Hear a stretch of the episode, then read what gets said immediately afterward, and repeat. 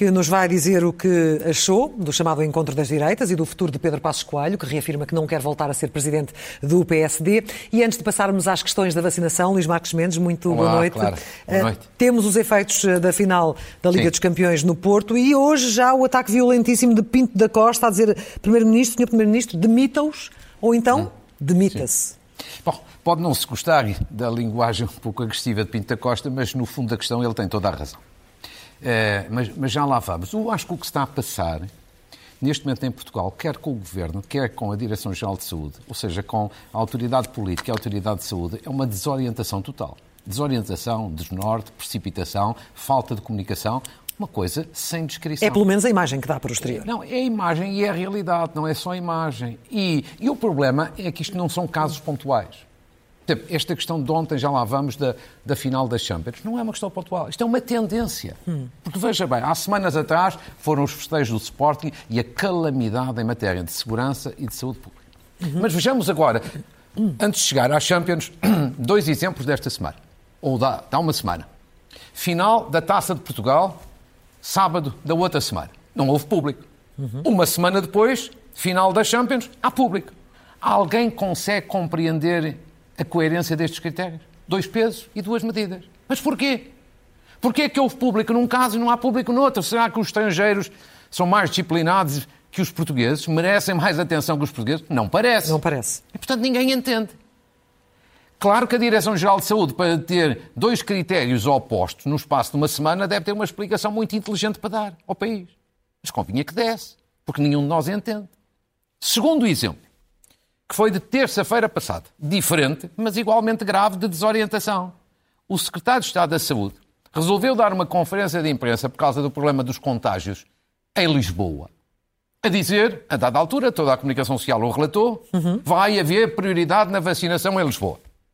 Depois veio o Presidente da Câmara do Porto, e bem, dizer que isto não podia ser, era uma discriminação. Depois veio o Almirante Gouveia e Melo a dizer, não, as regras são nacionais, não, não são locais, e o Governo recuou. A dizer que tinha havido um mal-entendido. É sempre um sempre. mal-entendido e a culpa é sempre da comunicação social, mas foi um avanço e foi um recuo. Eu pergunto mesmo, se as coisas correm bem em matéria de vacinação com a Task Force, se o Almirante Gouveia e Melo é reconhecido por toda a gente como pragmático, competente, incute confiança, porquê é que se metem no trabalho dele? Mas isto é outro exemplo de desorientação, avanço e recurso. E depois, ontem, a Liga dos Campeões. Quer dizer, dentro do estádio correu tudo bem. Portanto, na parte das autoridades desportivas, Seleção Portuguesa de Futebol, correu tudo bem. Agora, cá fora correu tudo mal. E é aqui onde é que há a responsabilidade do Governo. É que toda a gente, incluindo eu próprio, achava, toda a gente achou bem a Liga dos Campeões em função do que tinha dito ao país a Ministra da Presidência, Mariana Vieira da Silva. Sobre a que tinha- bolha. Que tinha dito, ah, está tudo garantido que vai correr bem, porque os ingleses vêm em bolha, estão cá em bolha e saem em bolha, portanto não têm contacto com a população.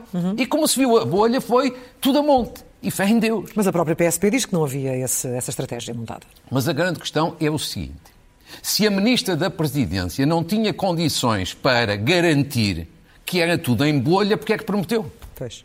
Porque criou essa expectativa. E por isso é que deu esta situação. Ela poderá dizer, ah, porque as fronteiras estavam abertas. Mas então porquê que ela prometeu? Isto é desorientação total. E depois, ainda por cima, depois de tudo isto acontecer, ninguém dá a cara. Todos se escondem.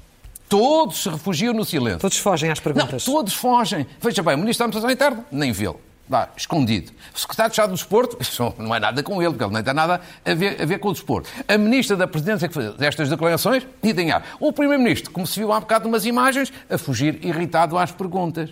Porque a, a linguagem corporal diz tudo, ele estava irritadíssimo. Mas o problema é que irritados estão os portugueses. Porque, ó claro, o que, o que é grave nisto tudo é, primeiro, desorientações e não é num caso pontual, é uma tendência. Segundo, isto não há coerência. Ou seja, as pessoas olham para isto, para as pessoas poderem concordar, tem que haver coerência, Claro. critério, lógica. Não, não há. Isto parece que é tudo à la carte. Em função do- da circunstância, da ocasião, do interlocutor, mais uma pressão aqui, mais acolá. E depois, eu não sei se isto vai ter grandes consequências em termos sanitários. Já vi os especialistas a dizer, provavelmente não, porque eh, a maior parte deles está vacinados e aquilo é recinto aberto. O problema é, sobretudo, o mau exemplo. Com tudo isto que tem acontecido, eu pergunto, como é que agora a DGS e o Governo vão ter autoridade para impor regras nas praias ou nos centros populares, ou no dia a dia, as polícias, quando a pessoa consumir álcool na rua. Oh, ontem era toda a gente a consumir Sim, álcool na rua. Mas, ou é seja, é um problema, de facto, aqui do mau comportamento, mau exemplo da parte das autoridades a decidir, a comunicar e a fugir à responsabilidade. e a que é que se deve esta desorientação? Assim, não deve ser do início do calor, certamente, haverá outras razões. Eu acho que isto é uma desorientação que já vem de algum tempo, desorientação enorme da parte do Governo. E porquê? Duas razões. Por um lado, porque o governo está, ele todo, exausto, muito fragilizado, com ministros da administração interna, designadamente com ministros profundamente fragilizados. Uhum. E depois, porque isto cada vez mais está transformado num governo unipessoal. Ou seja, é o primeiro-ministro, mais 17 ou 16 não contam muito, é um governo unipessoal. Ou seja, quando há primeiro-ministro, há governo. Quando não há primeiro-ministro, há um deserto. E como o primeiro-ministro, nestes últimos tempos, anda completamente concentrado nas questões europeias por causa da presença portuguesa na União Europeia, não há Primeiro-Ministro. Isto é tudo em roda livre, mais ou menos em autogestão. E isto tem consequências. Do ponto de vista, evidentemente, político, as pessoas irritam, se indignam, mas também, deixe-me acrescentar isto, do ponto de vista sanitário. Porquê? Porque, veja bem, nós temos as novas variantes aí do vírus. Sim. Ainda anteontem, na reunião do Infarmed, um grande especialista, João Paulo Gomes, dizia cautela com as variantes. Claro. E eu apresento aqui até um, um, um, um mapa, um mapa muito, muito rapidamente que mostra isto mesmo. Sim. Dados foram divulgados na reunião do Infarmed do mês de maio. Maio, ou seja, do mês em curso. Veja bem. A variante do Reino Unido, esta já está completamente a comunidade responsável por 87% dos novos casos neste mês de maio. Mas veja, depois a Indiana, no mês de abril, responsável por zero casos, neste momento já vai em 4,6, já está em 13 conselhos. E é, segundo os especialistas, a mais grave de todas. Uhum. E depois a variante brasileira, 3% dos casos, e a da África do Sul, já em 48 conselhos. Mas, sobretudo, a indiana. A vacinação faz milagres, mas não resolve tudo, porque a maior parte das pessoas tem apenas uma dose portanto, essa proteção pode não ser suficiente para tudo isto. E os ingleses é aqui que entra esta situação. Em Inglaterra, a variante indiana já tem um peso enorme e por isso é que é preciso cuidar com estas, com situações. situações. Ou seja, é tudo mal. Sendo que, sendo que falava da vacinação e o ritmo continua a ser bastante positivo. Vamos ver de uma forma muito rápida as coisas boas. Felizmente, há falhas, com certeza, e, e, há aqui ou lá algumas queixas, mas no essencial é das coisas boas que está a acontecer está a ser, em, em Portugal. Primeiro, vejamos, continua em bom ritmo. Doses administradas até o momento, 5 milhões e meia. O que é que isto significa? Um aumento de 600 mil doses relativamente à semana passada. 3, 3 milhões e 600 mil com uma dose e quase 2 milhões, como ali se vê à direita, ou seja, com a vacinação completa. Portanto, aqui temos que dizer que está sim, em bom ritmo. Sim. Segundo, por faixas etárias, também o pior está a passar, felizmente. Ou seja, mais de 80 anos, à esquerda, 97%. Não é tudo, é quase tudo, mas falta o quase, como eu costumo sublinhar. 70 a 79 anos, também 97%. Muito bom. 60 a 69 anos, já estamos quase nos, nos 90%, 87%. E depois, nos 50 e 59, que é fácil, já está a decorrer, já temos cerca de 40% vacinado. Isto é muito bom porque, por isso é que esta foi, por exemplo, a semana com menos mortes desde Sim. o início do Vários ano. Porque isto, a vacinação é das poucas coisas que está a correr, está a correr bem. Muito bem. Terceira, vacinação por regiões, que é aqui onde vai haver alguma pequena alteração, segundo o Almirante Gouveia Melo anunciou, que é aqui como, como é que temos o Alentejo e o Centro estão claramente destacados, à frente. E depois Lisboa e Val do Tejo, Norte e Algarve, um pouco desequilibrados, mas aqui vão ser um pouco compensados não é nenhuma discriminação, aqui é uma compensa, compensação para ficarem todos equilibrados, Mais não equilibrados, é para ficar ninguém sim. à frente. E depois temos a Sousa e Madeira também num ritmo significativo. Ou seja, acho que no essencial as coisas também correm bem aqui. Depois, um quarto dado muito interessante, que, que este eu não tenho divulgado, que é a distribuição das vacinas, vacina a vacina. A que mais tenho utilizado é a Pfizer. Sim. 3,7 milhões de doses, quase 4 milhões. A da AstraZeneca, só 1 milhão e 200 mil doses. A Moderna, 560 mil, 500, 506 mil 6 doses mil. e 100 mil doses da Janssen. Ou seja, estas duas, para já, são ainda um bocadinho residuais. Porquê é que é importante este dado? Porque há seis meses, quando começou o processo de vacinação, o que toda a gente dizia, incluindo eu próprio, porque eram os dados, é que a vacina que ia ser realmente importante era da AstraZeneca. A AstraZeneca, sim. Portugal até tinha comprado, veja bem, 7 Sete. milhões. 6,9 mais concretamente. Lembro-me bem disso, mas- Veja bem que se nós estivéssemos à espera da AstraZeneca, neste momento estávamos numa catástrofe. Claro. E felizmente que a Pfizer, com as compras adicionais que foram feitas, resolveu o nosso problema. Sim. E depois, o futuro, que é sempre o importante. O que é que vai acontecer? Estamos agora no fim de maio. O que é que vai acontecer em junho, e julho e agosto? Este mês de maio que está a terminar é o fim da vacinação, portanto, grosso da coluna, para as pessoas entre os 60 e os 69 anos, como está ali na coluna da esquerda. E é o início, já começou, por isso mesmo, eh, dos, da vacinação na faixa etária entre os 50 e os 59. Isto é o mês de maio. Por isso já começou. Em junho, o mês de junho é um mês decisivo. Decisivo. Por três coisas. Termina a vacinação desta faixa etária, entre os 50 e os 59 anos. O início, na primeira semana de junho, das pessoas entre os 40 e os 49. E na última semana, das pessoas dos 30 aos 39. E depois temos o fim, em julho, das pessoas entre os 40 e os 49. E depois, em agosto, o fim das pessoas entre os 30 e os 39. Ou seja, chegamos mais ou menos ali ao início de agosto com os tais 70%, pelo menos com uma dose, portanto, mas esta, a a imunidade de grupo, como tem, tem sido dito. E, portanto, eu diria que no essencial está bem, mas queria chamar aqui a atenção de duas coisas, claro. O, três coisas se permite. Primeiro, um, um esclarecimento. Muita gente continua a insistir. Eu chamo aqui a atenção das autoridades.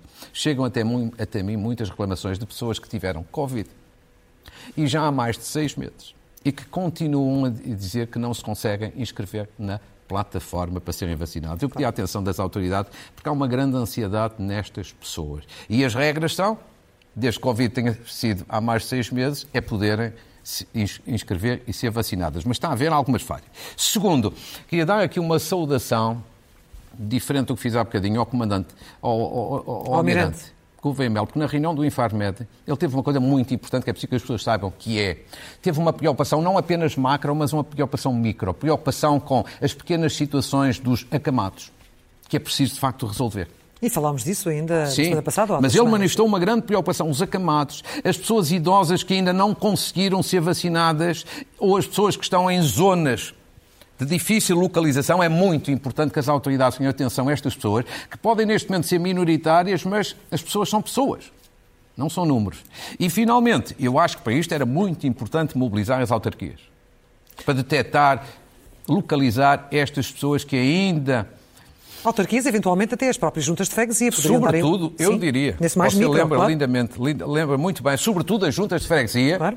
podem dar uma grande ajuda, até mais talvez do que os centros de saúde, para localizar estas pessoas, porque há muitos casos ainda pontuais que falta resolver, é preciso resolver. As pessoas estão ansiosas. Vamos mudar de agulhas, literalmente, Sim, porque claro. tivemos aí, eh, na frente política, aí a convenção do MEL, o chamado Encontro das Direitas. Esperava mais do encontro deste ano? Não, quer dizer, não, sinceramente, vou lhe dizer uma coisa. Sempre achei que este encontro tinha todas as condições para ser um equívoco. E foi? Acho que foi. Mas explicando porque é que é um equívoco. Porque uma coisa é o que pensam os seus organizadores. Duas pessoas encantadoras que eu conheço, muito bem intencionadas, muito corretas, Jorge Marrão e Paulo Carmona. E conceberam isto já há uns anos atrás, acho que isto é a terceira edição, na lógica Sim. de ser um fórum de debate. Claro. E nesse plano foi conseguido.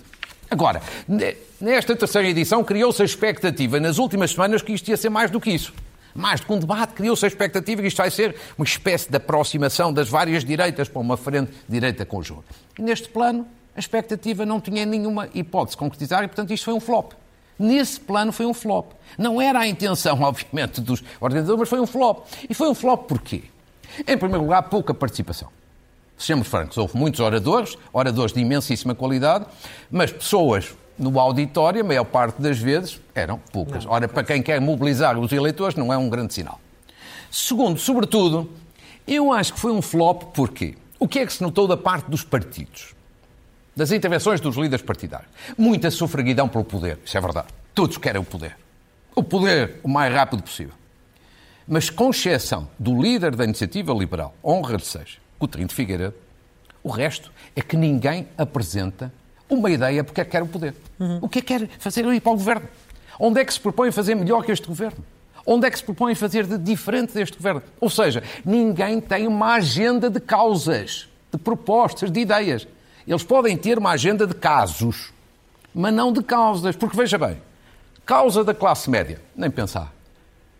O desemprego juvenil, não existe. O crescimento dos salários, competitividade da, das empresas, baixa dos impostos. Tenho aqui cinco causas que podiam e deviam assumir, mas não assumem. Portanto, isto é uma certa indigência. E as pessoas não votam apenas por, por dizer não gosto daqueles, tem que ter uma alternativa. Uhum. Tem que sentir que alguém vai para lá, ou pode ir para lá, para fazer melhor. Terceiro, se a ideia era mostrar que os partidos à direita do PS estão unidos, saiu o contrário. Não, não. Divididos como nunca. Claro. Só estão unidos numa coisa. Criticar o PS e o governo. Mas isso é normal, mas não chega. Para um projeto político e para ganhar eleições, não chega. Portanto, isto foi no plano da substância foi um flop, não é no plano do debate em si, intelectual, político, cívico, no plano, digamos assim, mais, mais político. E nesse, nesse sentido, tirando uma conclusão, isto só interessou a duas pessoas na prática. André Ventura e António Costa. André Ventura porque teve mais palco e, sobretudo, teve muito estatuto, deram-lhe grande estatuto. Ainda se vão provavelmente um dia arrepender. Não sei se ele faz mal ao país, mas acho que, desta forma, contribui para agravar a governabilidade na área da direita e do centro-direita. Hum. Portanto, deram-lhe enorme estatuto. E depois António Costa, que sem participar estava altamente interessado e acaba por ser, tal como Ventura, um grande beneficiário disto. Porquê? Porque no momento em que os partidos à direita do PS mostram a sua fragilidade, fragilidade em matéria de estratégia, de liderança e de causas, no momento em que mostram a sua fragilidade, António Costa, evidentemente, é o ganhador. Hum. Vai disfarçando as suas mazelas e as mazelas do governo. E mais, ainda vai puxando pelo Chega, como fez no discurso, porque lhe dá jeito. Pois. Porque lhe dá jeito, porque é dividir para reinar. E, portanto, é por isso que eu acho que isto foi, em grande medida, um flop. Não era o desejado, mas acaba por ser o resultado e final. vamos ver se afeta ou não a organização de, do quarto uh, no próximo ano. Vamos ver, uh, depois desta experiência deste ano. Quem esteve também presente e deu muito nas vistas uh, foi Pedro Passos Coelho, esteve Sim. apenas como espectador, mas viemos a saber, entretanto, que esta história de querer ser líder do PSD não está nos seus planos para os próximos tempos. E não me surpreende nada e, e compreendo perfeitissimamente. Quer dizer, eu já disse aqui uma vez, e, e isso, nesse plano, mantenho a minha ideia, um dia, não, não sei quando, nem eu, nem ninguém, nem provavelmente ele. Eu acho que ele um dia será candidato a alguma coisa, seja candidato a Primeiro-Ministro novamente ou candidato a Presidente da República. Agora, no imediato, a mim não me surpreende uma, uma, uma, decisão anunciada através do Expresso eh, de que não está disponível para a liderança do PSD. E porquê? Mas porquê? Porque não é o momento? As condições não são favoráveis? Mesmo Passo Coelho tenha vontade, não tem condições. Sejamos francos do ponto de vista analítico, que é assim ser líder do PSD, se ele quiser candidatar-se à liderança do PSD, ele não tem dificuldade nenhuma. Ganha tranquilamente. Uhum. O problema é a seguir ganhar umas eleições legislativas e nacionais do país. Aí é que ele tem muito mais dificuldade. E porquê? Por causa da governação que teve entre 2011 e 2015. Passos Coelho, do meu ponto de vista, foi um primeiro-ministro corajoso e responsável. E responsável. Ou seja, eu acho que foi um bom primeiro-ministro. Agora, paga uma fatura política muito forte. Porque teve que cortar salários, porque teve que cortar pensões, porque teve que fazer um brutal aumento de impostos. Isto era necessário à época, nas circunstâncias que a Troika impunha. Bom, mas bem nos agora, lembramos dele dizer que ia além da Troika. Agora, sim, com certeza, e são, e são erros políticos e discursivos e retóricos que cometeu, mas do ponto de vista da governação, eu acho que ele paga uma fatura e isto tem uma repercussão no eleitorado. Enquanto as pessoas se lembrarem desta atuação, independentemente dela ser necessária, corajosa e responsável, é muito difícil ele voltar com condições para ganhar umas eleições com maioria absoluta e formar governo. Sobretudo quando, claro, a partir do próximo ano, Portugal vai ser inundado de milhões da bazuca europeia e, portanto, vai viver uma certa euforia económica. Portanto, compreendo a decisão. Ele, sim. Muito bem, avançamos. perfeitamente a decisão. Avançamos. Ai, não, Sim. entretanto tivemos o Congresso Chega que terminou, ah, que terminou há pouco. Terminou há, tenho, há tenho que falar sobre isso um pouco. E eu acompanhei, não, Sim. eu que é que fui acompanhando um pouco uh, do, do Congresso do Chega e devo dizer o seguinte: não tem, eu acho que não tem assim nenhuma novidade particular, mas devo dizer que acho que foi muito, tudo muito artificial. Em que, em que termos? E muito exagerado. Olha, André Ventura, por um lado, diz que quer coligar-se com o PSD. Mas depois fez no Congresso dos discursos mais violentos que se possa imaginar contra o PSD e contra Rui Rio. Isto não bate a bota com a perdigota. Uma forma de encostar é... o PSD à parede? Sim, mas alguém que diz que quer, quer coligar-se consigo, quer namorar consigo e depois chama-lhe nomes... Não pode ser. Claro, convenhamos que não está, não está muito certo. Portanto, isto é artificial. Sim. Isto é hipócrita. Isto é exagerado. Segundo, André Ventura tem um deputado na Assembleia da República, mas quer uma eventual coligação com o PSD não sei quantos ministros. Quer dizer, isto é um bocadinho risível. Quer dizer, ele tem um deputado, pode dizer, mas as sondagens dão 3 ou 4 ou 6 ou 7%. Muito bem, mas sondagens são, são sondagens. Quer dizer, acho tudo isto um exagero, hum. um exagero do outro mundo. E, finalmente, acho que também não é um grande exemplo, porque assim, que ele quer ir para o poder, já toda a gente sabe, qualquer partido da oposição quer ir para o poder. Mas ele tinha no Congresso um ponto que era a revisão ou atualização do seu programa e, ao que parece, foi adiado. Ou seja, sempre que se trata de ideias, porque é que se quer ir para o, poder, os partidos da direita, com exceção, eventualmente, repito, da iniciativa liberal, passam isso para as calendas. Isso não é um bom exemplo. Eu acho que eu tenho que perceber que enquanto não tiver uma agenda de coisas concretas, é muito difícil destornar quem está no poder. Avançamos para o último tema. Estamos a Sim. quatro minutos do final do comentário de hoje, porque na semana passada acabamos por não falar um, ah, da, reforma da, militar. da, reforma militar e do, do protesto das altas antigas fias eh, militares, entre elas Ramalho e Anos. Como é que acompanhou este protesto? Isto ainda vai durar, não é? Isto não está fechado, portanto... As pessoas, as pessoas talvez ligam pouco a este assunto, embora este assunto é importante. Temos o Governo a fazer uma reforma reforçando os poderes do chefe de Estado-Maior-Geral das Forças Armadas e há um conjunto de antigos chefes militares, com Ramalho e Anos à cabeça, que discordam. Eu diria o seguinte: acho que o Governo tem razão no fundo da questão e o Governo não tem razão na forma como tem gerido este dossiê. No fundo da questão é assim: eu acho que, o que faz sentido a reforma que o Governo fez, quer fazer, no sentido de reforçar os poderes do chefe máximo das Forças Armadas. Sim. Na minha opinião, porque este é o modelo genericamente que se aplica nos países da NATO, mas sobretudo porque, do meu ponto de vista, pelo menos em teoria, pois na prática veremos, em teoria reforça a eficácia, a operacionalidade, a coordenação e a responsabilização. E eu acho que estes princípios são importantes. Dentro das Forças Armadas e fora das Forças Armadas. Pelo menos é a forma como eu vejo, posso estar enganado. Em teoria é assim, na prática veremos. Acho que é uma reforma na direção correta. Mas não na forma. No, na, forma, na forma, acho que o governo tem estado mal, sobretudo no início, com uma enorme arrogância sobranceria, altivez, pouco debate, pouca discussão, pouco diálogo. E, sobretudo, nesta relação com os ex-chefes militares que tomaram uma posição diferente. Repare, eu acho, são ex-chefes militares. Prestaram inestimáveis serviços às Forças Armadas e ao país. Acho que merecem respeito. Têm visões diferentes, é certo, têm prioridades diferentes, têm uma vivência e experiências diferentes mas merecem ser ouvidos e ser respeitados. E, e, e então Ramalhianos, a questão nem se coloca. Quer dizer, chamar corporativo a Ramalhianos é, acho que é um bocadinho quase insultuoso.